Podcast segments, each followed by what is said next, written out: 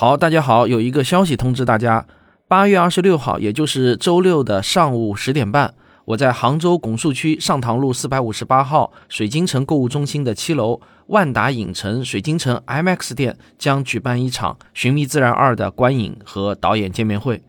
这次活动啊，是我们科学声音和杭州天文学会联合举办的。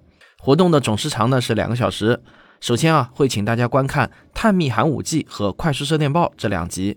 那之所以选择播放这两集啊，是因为《探秘寒武纪》是我们前段时间问卷调研出来最受孩子们欢迎的一集，而《快速射电报》呢是《寻觅自然》中的天文主题，迎合了杭州天文学会的需求。除了播放《寻觅自然》第二季的这两集外，我还会播放《寻觅自然》第三季的预告片。观影结束后，我还会和现场的观众互动交流三十分钟。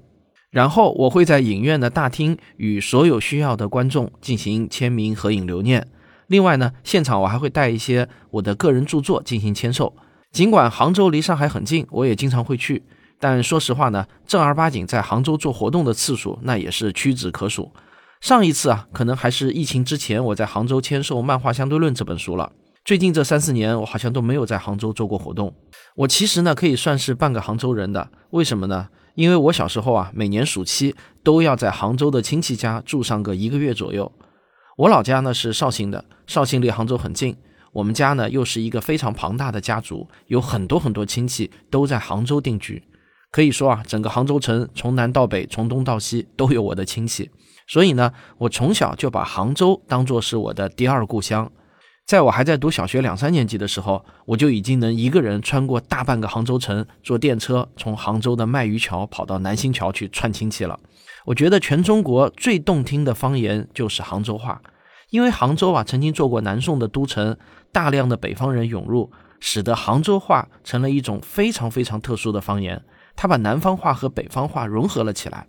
一个最典型的标志就是啊，杭州话呢是唯一的一种大量使用。儿化音的南方方言，大家都知道儿化音是北方方言的标志嘛。我呢就特别迷恋用南方方言的发音发出的儿化音，比如说啊，青菜毛德尔、沙子儿啊，这都是杭州话。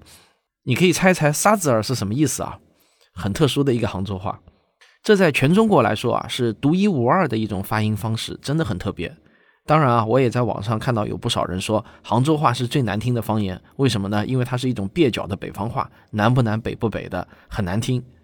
这个好听还是不好听啊？它是一种纯主观感受，这个其实没有办法互相反驳的。我只能说啊，我个人觉得杭州话它就是好听，就是好听，就是好听，不接受反驳。好了，八月二十六号周六的上午十点半，我在杭州万达影城水晶城店等你来相见。如果你想支持一下我们的梦想，如果你想到大荧幕上去看科普电影，别忘了关注“寻觅自然”的微信公号，买一张票。